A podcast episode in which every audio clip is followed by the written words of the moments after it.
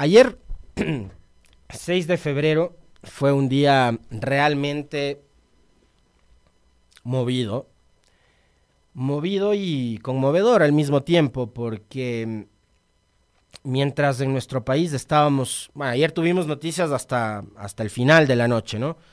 Ya vamos a, comentar sobre eso, pero eh, estábamos pendientes del desarrollo del debate sobre los proyectos de ley urgente en la Asamblea Nacional. Ayer finalmente, ustedes conocen, se aprobó en el Parlamento el proyecto de ley urgente en materia económica para enfrentar el conflicto interno y la grave crisis social que enfrenta el país.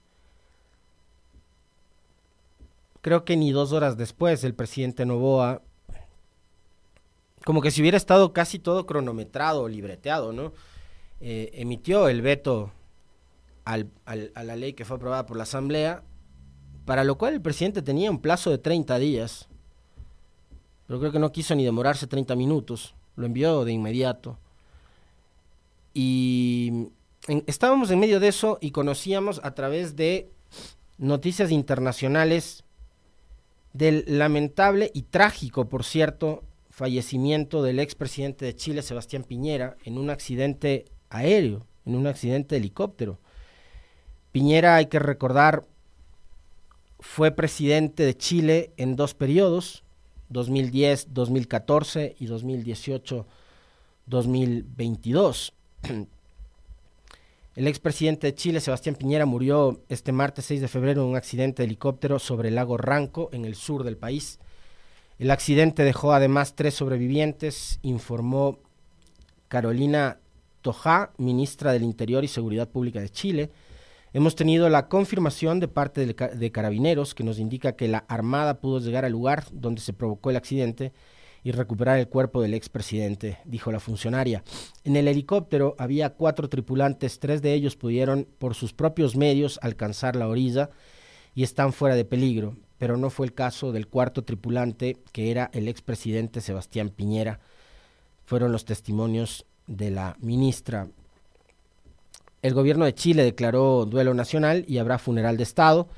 En la tarde del martes se ofició eh, un responso por Piñera en la capilla del lago Ranco, donde su viuda Cecilia Morel se mostró visiblemente emocionada mientras los numerosos asistentes la aplaudían. El presidente chileno y sucesor de Piñera, Gabriel Boric, expresó, me he comunicado con los expresidentes Eduardo Frei, Ricardo Lagos, Michelle Bachelet y todos lamentan profundamente la partida del presidente Piñera y harán lo posible por participar de sus funerales. Chile somos todos y debemos soñarlo, dibujarlo y construirlo entre todos, dijo Piñera en su discurso de su segundo mandato, así lo recordó el actual mandatario Gabriel Boric. A propósito de esto, eh, jefes de Estado o ex jefes de Estado de la región que eh, compartieron algunos de los periodos con Piñera eh, en el ámbito internacional se pronunciaron. Uno de ellos, el expresidente Rafael Correa, por supuesto, y otros de ingrata recordación como Moreno y Lazo también.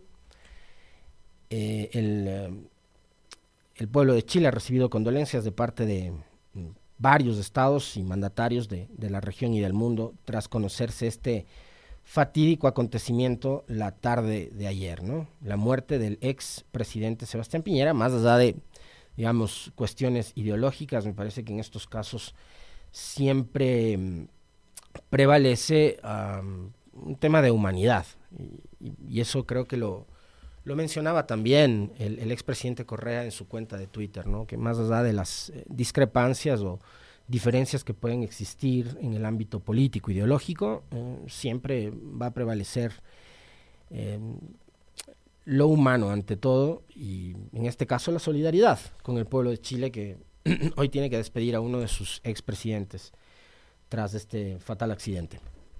Y como les decía, en medio de eso estábamos nosotros acá con la expectativa de qué iba a pasar con la ley económica urgente. Y cuando todavía no terminábamos de procesar lo sucedido en la Asamblea y las interpretaciones que hay con respecto de alcance que puede tener a esta hora el veto y la objeción presidencial al documento que salió de la Asamblea, en horas de la noche se conoció que Iván Saquicela presentó su renuncia como presidente de la Corte Nacional de Justicia, pero lo que no nos queda claro, porque además acá es bastante difícil que, un funcionario eh, reconozca, digamos, si es que en realidad en este caso renunció o le renunciaron, porque a la par y casi en simultáneo,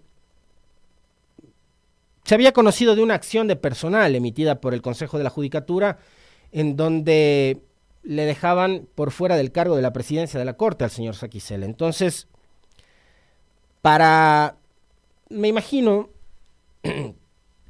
evitar que se hable de que le renunciaron o que le quitaron el cargo, el señor Saquicela publicó esos tweets. Pónganle nomás, por favor, que no los tengo yo acá en, el, en la compu para poder leerlos. Al Ecuador, el respeto, lealtad, amor que le tengo a la función judicial es más importante que mi posición jurídica. No renuncio al derecho y a la institucionalidad, por ello prefiero renunciar de forma irrevocable al cargo de presidente de la Corte Nacional. El día de hoy dialogamos intensamente, juezas y jueces, no hay acuerdos. Al renunciar a mi cargo y posición jurídica, exhorto a los magistrados y magistradas a llegar a un consenso por el bien de la institución y el país, siempre dije lo primero, el derecho y la institucionalidad. El tema es que el señor Saquicela se aferró con uñas y dientes hasta el final al cargo. Y resulta que ayer, en, horas de la noche también, eh, se conoció que el eh, Consejo de la Judicatura había emitido eh, un pronunciamiento a las 23 horas colgaron este comunicado en sus redes sociales. El Consejo de la Judicatura informa a los ecuatorianos que hoy se notificó al doctor Iván Saquicela con la terminación de sus funciones como presidente de la Corte. El Consejo de la Judicatura pone en conocimiento de la ciudadanía que a las 21 horas con 23 minutos de este martes 6 de febrero de 2024 desde la Dirección Nacional de Talento Humano de la entidad se le notificó al doctor Iván Saquicela Rodas con la terminación de su designación como presidente de la Corte Nacional de Justicia, debiendo retornar a su cargo de origen a partir del 7 de febrero de 2024, como juez de la Sala de lo Penal, Penal Militar, Penal Policial y Tránsito del máximo organismo de Administración de Justicia Ordinaria. El Consejo de la Judicatura está comprometido con la transparencia del sistema de justicia. Esto es lo que decía el comunicado, ¿no? 21 horas con 23 minutos, decía. Los tweets de Saquicela. Em, veamos a qué hora publicó los tweets. A las, a las 22 horas con 3 minutos, es decir, más o menos 30 minutos y algo más después de que se había emitido, digamos, esa, ese pronunciamiento por parte del Consejo de la Judicatura, esa acción de personal que, por cierto, alguna periodista de un medio privado publicó en sus redes sociales, a lo cual Saquicela dijo que eso no era verdad. En fin, lo cierto es que, ya sea que lo renunciaron, ahí están viendo ustedes cómo Saquicela, a pesar de que el documento está ahí en las redes de la periodista Jacqueline Rodas de Coavisa, él dice que eso no es verdad y que el pronunciamiento de la judicatura sería una intromisión en la Corte Nacional de Justicia. Esto a pesar de que, y parece que siendo él abogado y sobre todo funcionario del sistema judicial, se olvidaría de que el Consejo de la Judicatura, nos guste o no nos guste, le cuadre o no le cuadre al señor Saquicela y al resto del país, es el máximo organismo administrativo del sistema de justicia. Entonces emiten una acción de personal y le dicen, señor, usted ya no es más presidente de, de la Corte Nacional de Justicia. Lo que en este momento le deja al país con, digamos, una Corte Nacional sin su titular, sin su principal, sin su cabeza, sin su presidente. Y como les decía yo ayer, brevemente en el comentario, creo que no hay que olvidarse y, me parece que hay que permanentemente hacer estos ejercicios de memoria porque parecería que los ecuatorianos somos bastante... somos, somos de memoria de corto plazo, y esto lo digo con, mucho, con mucha resignación y mucho dolor, que somos de memoria de corto plazo.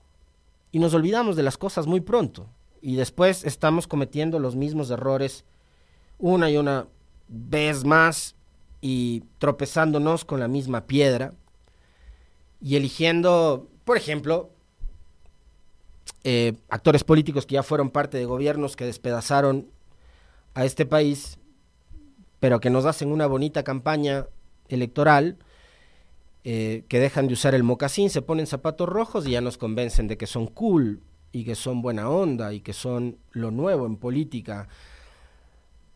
Y nos olvidamos de su pasado, de su presente también. Y perdonamos, bastante rápido también los ecuatorianos, porque si algo de bueno tenemos los ecuatorianos es que somos buenas gentes. A ratos podríamos pecar de ser bastante inocentes.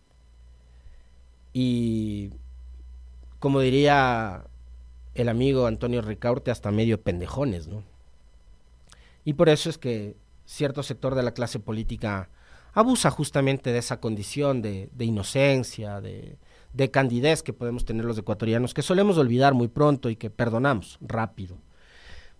Pero el descalabro institucional y el despelote institucional que hoy vive el Ecuador, con una judicatura que está desarmada, que tiene a su expresidente hoy detenido e investigado por un caso gravísimo que tendría relación con el narcotráfico y tendría, hablo en potencial, porque finalmente no sabemos en qué va a ir a parar este tema de metástasis y cuál fue finalmente el nivel de relación que tiene el señor Terán con todos estos casos escandalosos que hoy está llevando adelante la Fiscalía. Y por supuesto la Fiscalía tampoco es un organismo que tiene credibilidad al 100% por la forma en la que ha llevado los casos durante los últimos años casos que han sido manipulados políticamente, casos que han sido manipulados también mediáticamente, y ustedes seguramente lo saben mejor que yo. Una judicatura en entredicho, una judicatura partida, una judicatura incompleta y una Corte Nacional de Justicia que no se aleja tanto de la realidad que tiene su organismo máximo administrativo, que es la judicatura. Una Corte Nacional de Justicia que debería estar conformada por 21 jueces, pero que no tiene 21 jueces. Una Corte Nacional de Justicia que ha llevado también los mismos casos polémicos que se han resuelto o han pretendido resolverse con titulares de prensa, en donde eh, la presión mediática ha jugado un papel y un rol muy importante, donde prácticamente es en el ámbito de lo mediático del titular, donde finalmente terminaron de resolverse algunos, probablemente muchos casos eh, judiciales, pero que tienen relación o se vinculan con temas políticos y polémicos, tampoco es una corte perfecta. no vamos a esperar que sea una corte perfecta, pero tampoco es una corte que tiene completa su conformación. Y en medio de todo ese pelote tenían que elegir nuevas autoridades y resulta que ahora lo, lo que tenían, que además no es que era mucho, presidencia en manos de Saquicela, una persona a la cual yo ni siquiera conozco, y por supuesto le merezco respeto como a todos ustedes por su condición de ser humano, pero eh, yo no le conozco a Saquicela. No sé, será un gran jurista, no lo sé. Lo que sí sé es cómo llegó a la presidencia de la Corte, que creo que ustedes también lo saben, a cambio de sentenciar al expresidente Correa.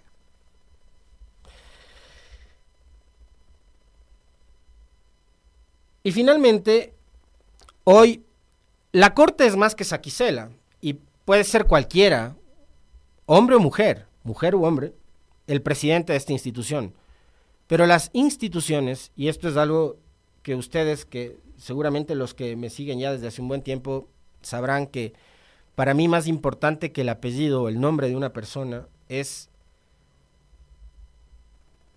la historia que tiene una institución. Y en este caso estamos hablando de lo que antes era la Corte Suprema de Justicia, hoy Corte Nacional, el máximo organismo de la justicia ordinaria de este país.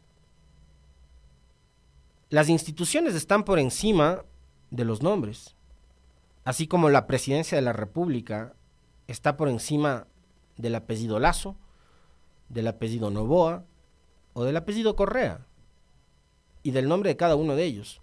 La institución, la presidencia de la República como tal, está por encima de cualquier nombre, de cualquier fortuna, de cualquier apellido. En este caso, y más tratándose de un poder tan importante, el que imparte justicia, pasa exactamente igual. Las instituciones prevalecen durante el tiempo y hay que velar porque esas instituciones, independientemente de quién sea el presidente o presidenta, mantengan una buena imagen, una buena credibilidad, confianza ciudadana, que eso es lo que no hay en estos momentos, además a todo nivel, porque la ciudadanía ha ido perdiendo la confianza en las instituciones, porque las instituciones, como en el caso de la justicia, en muchos casos no han actuado en derecho y no han sido respetuosas de los debidos procesos y han hecho lo que les ha dado la gana y por presiones mediáticas y por presiones políticas y por alcanzar sus objetivos, producto de sus ambiciones y de sus apetitos voraces, han ido despedazando las instituciones y han ido también despedazando y destruyendo vidas, carreras, incluso familias.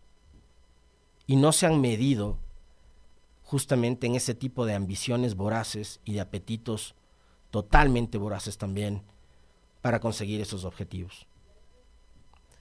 Y finalmente, esas instituciones lo que deberían hacer entender a este tipo de gente es que todos los seres humanos que por ahí pasan son aves de paso, son pasajeros. Y además estos que querían que quieren eternizarse, ya sea en la justicia, ya sea en, en ámbitos de la política, los que quieren eternizarse hoy, aferrándose con uñas y dientes a cargos que deberían ser temporales, eran los que tanto cuestionaban y criticaban en el pasado a actores políticos que, gozando de popularidad, ganaban reelecciones o pretendían eh, postularse a reelecciones. El poder hay que saber administrarlo para después no convertirse en esto, ¿no? en personajes muy eh, este, cuestionables con respecto de sus acciones, que además desdicen precisamente lo que les acabo de mencionar, sus opiniones. Esta gente que criticaba o que cuestionaba los modelos autoritarios, supuestamente, son los que pretenden autoritariamente sostenerse y mantenerse en los cargos. Y yo les insisto, a mí me da igual. Ahora es Aquisela, puede ser cualquier otro. Pónganle ustedes el apellido que quieran. El tema es que las instituciones, insisto una vez más, y esto pasa en la Corte Nacional de Justicia, pasa en la Judicatura, pasa en la Fiscalía, pasa en la Contraloría, donde tuvimos personajes como Pablo Celi, de una forma absolutamente grotesca, grosera, arbitraria, se hizo del cargo, incluso agrediendo mujeres, se hizo del cargo, y acá se normalizó completamente aquello. Y lo de fondo es que estas instituciones que les acabo de mencionar yo, incluida por supuesto también la presidencia de la República, entre otros, todos los, los organismos de control, son instituciones que, insisto una vez más, prevalecen en el tiempo por encima de las personas que por méritos, algunas, no todas, algunas por méritos y otras por los amarres y la componenda política de la coyuntura, lograron llegar hasta ahí, bueno, pero son aves de paso, pero las instituciones prevalecen. Y ahora ojalá todos los eh, actores del ámbito de la justicia y quienes van a conformar parte de esta nueva o de la Corte Nacional o quienes forman hoy actualmente parte de la Corte y tienen que elegir un nuevo presidente o presidenta, lo hagan pensando en el país, lo hagan pensando en que deben devolverle la credibilidad y la confianza ciudadana a la justicia, porque así como muchas otras de las funciones del Estado, hoy no es que gozan precisamente de la confianza de la gente. Y ojalá la elección de la nueva presidenta o presidente esté alejada de los intereses de carácter político e incluso económico que puedan tener para manejar la Corte, para administrar los casos, para manejar los tiempos de la Corte. Por todos estos asuntos que hay alrededor de casos gravísimos, como por ejemplo este de ayer, este eh, caso Gran Fénix, ¿no? En donde la justicia ecuatoriana y la policía ecuatoriana y española ha dado un gran golpe a la mafia albanesa. Y ustedes, no me voy a tomar el tiempo de nuevamente relatar o, comentar, pero ustedes, al igual que yo, saben muy bien cuáles eran los nexos, los vínculos, las relaciones políticas y sociales que mantenían los mafiosos albaneses en este país. Socios de Cherres, Cherres socio de Danilo Carrera, Danilo Carrera cuñado de Guillermo Lazo en un país en el que se estima que al menos 5 mil millones de dólares le voy a poner en promedio entre los 3.500 y 4.000 que decía el estudio de CELAC y la revelación que hiciera hace algunos días atrás en un medio nacional, Patricio Carrillo, ex ministro del Interior, que dijo que 10 mil millones de dólares lava el narcotráfico en el país, pongámosle promedio 5 mil millones. ¿Cuántos de esos 5 mil millones de dólares están bancarizados? Están en el sistema financiero y además habría que preguntarse también en qué bancos. ¿No? A propósito de la relación esta que no me la acabo de inventar yo porque se me ocurrió, sino porque además la investigación policial del caso León de Troya determinó los vínculos y la relación de la mafia albanesa en el Ecuador con personajes que acabo de mencionar y que ustedes conocen perfectamente bien. Ahora, la Asamblea ayer votó, como estaba previsto además, como lo habíamos comentado y lo habíamos conversado, tanto en el segmento de la opinión como también en la entrevista con el legislador Blasco Luna, eh, se votó por bloques. Y de parte de la Asamblea por ejemplo, el establecer 5% de IVA a los materiales de construcción, el aumento del ISD al 5% o los impuestos a las ganancias extraordinarias de la banca privada, em, fue aprobado por el Pleno de la Asamblea. Pero algo que no fue aprobado en esta votación por temas o por bloques fue justamente lo del IVA. Y ahora entramos a una discusión que probablemente será inagotable durante los próximos días y durante las próximas horas de hoy, en donde tendremos a los abogados sosteniendo una y otra tesis con respecto de la interpretación de la Constitución y de la ley. Porque al no incluir el tema del IVA, hay quienes señalan que el presidente de la República, Daniel Novoa, se veía impedido de en el veto u objeción al proyecto de ley, bueno, o a la ley en este caso, se veía impedido de insistir nuevamente en un tema que no forma parte del contenido del texto. Discusión que también se mantuvo antes cuando al no estar, por ejemplo, ISD, impuesto a la banca, a las ganancias de la banca, etcétera, etcétera, se le atribuía a la intención de la Asamblea de meter esos otros temas también en el informe. Es más o menos parecido lo que está sucediendo ahora mismo. En su cuenta de Twitter, el doctor Mauro Andino Espinosa, conocedor de esta materia, dice, problema jurídico y político sobre la objeción parcial del presidente de la República, esto está en la cuenta de Twitter de Mauro, cita el artículo 138 de la Constitución, que dice, si la objeción fuera parcial, la presidenta o presidente de la República presentará un texto alternativo que no podrá incluir materias no contempladas en el proyecto. Lo del IVA no consta en el texto que fue aprobado por la Asamblea.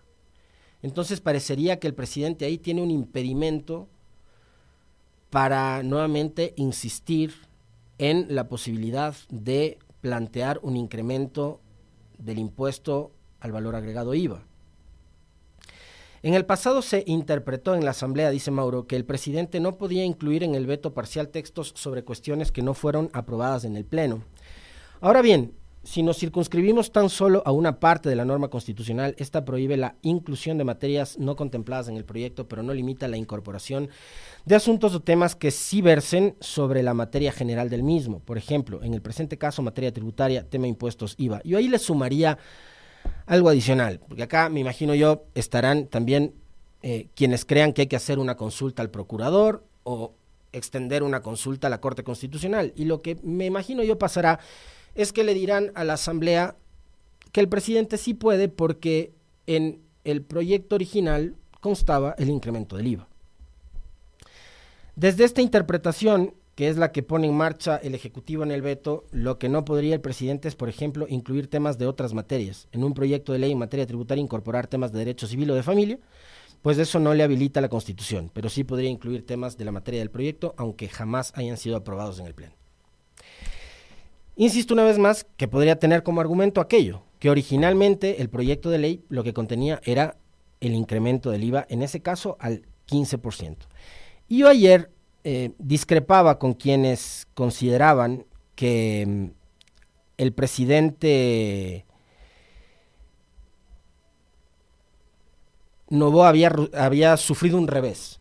Yo al contrario. Es más, creo que el presidente Novoa y su gobierno y el ministro de Finanzas, por supuesto, que tiene que manejar un estado calamitoso de las finanzas públicas en el país, que es herencia del gobierno de Lazo, más bien recibieron una gran ayuda de parte de la Asamblea. Ustedes pueden discrepar conmigo todo lo que quieran. Esta es una opinión absolutamente personal. Pero más allá de considerarse un revés, me parece que ayer Daniel Novoa jugó muy bien sus cartas, porque finalmente temas como el del IVA, por ejemplo, no fueron negados ni archivados. Ustedes usan el término que deseen negados o archivados. No fueron.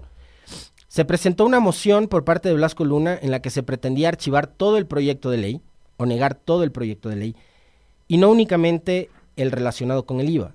Y esa moción no fue considerada ni fue tomada en cuenta por parte del presidente Kronfle. No hubiese pasado nada más de todo lo que fue aprobado antes que ya, los, ya les mencionaba. Y dejaron abierta la posibilidad para que en el veto el presidente pueda insistir, como lo hizo, en plantear el incremento del IVA. ¿Qué plantea el presidente Novoa? Que además me parece a mí, de entrada, corrige de alguna manera sus intenciones, que en un primer momento eran incrementar el IVA en tres puntos, del 12 al 15, y ahora dice, no, solamente vamos al 13, de manera definitiva. Pero me reservo, me reservo, junto al ministro de Finanzas, la posibilidad de, en el momento que creamos necesarios, si es que la situación económica del país lo amerita y se vuelve más catastrófica de lo que ya es, plantearnos la posibilidad de jugar con el IVA entre el 13 como base y el 15 como techo. Es decir, que el presidente Novoa y su ministro de Finanzas, que algún momento creen necesario, si es que pasa como está la objeción parcial, podrían subir el IVA hasta el 15%. Para que eso no ocurra, ¿qué debería pasar en la Asamblea? Bueno, una vez que reciban y sean convocados por el presidente Kronfle, el Pleno de la Asamblea, ratificarse en el texto que fue aprobado por la Asamblea requiere de 92 votos, es decir, mayoría calificada. Una misión casi imposible.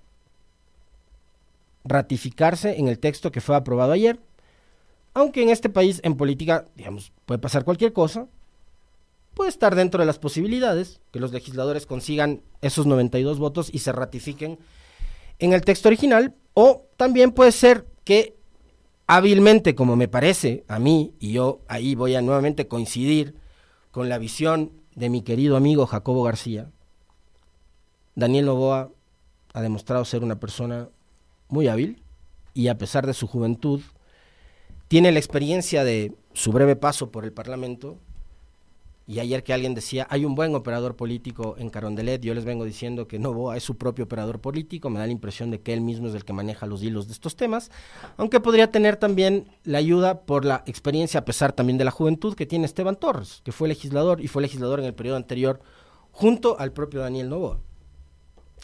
Podrían lograr los 70 votos para que el Pleno de la Asamblea se adane a lo establecido en el veto parcial emitido ayer, y finalmente pase lo del IVA al 13% con la posibilidad de que cuando crean conveniente el ministro de Finanzas y el presidente, le suban hasta un 15%. Y yo les decía por qué el gobierno recibió una gran ayuda por parte de la Asamblea Nacional. Y por acá me, dicen que el ISD también termina siendo flotante, no solo el IVA. Em, porque la aspiración del gobierno y del presidente Novoa era la de recaudar mil millones, ustedes me corregirán mil doscientos, mil cien, no sé cuánto, a través del incremento del IVA, pero era algo así como mil y pico, ¿no? Bueno, más todo lo que le ayudó ayer la Asamblea a, incrementar, ahora mismo le agradezco además por el, por el dato a la brevedad que me pasa el economista Juan Pablo Jaramillo, em, no con exactitud, pero si viene el IVA como plantea el presidente, es decir, con un punto más, el gobierno no estaría recaudando mil millones nomás, sino más de dos mil millones de dólares. Es decir, que va a tener un poco más de holgura, un poco más de campo y más recursos, por supuesto, para manejar la economía del país.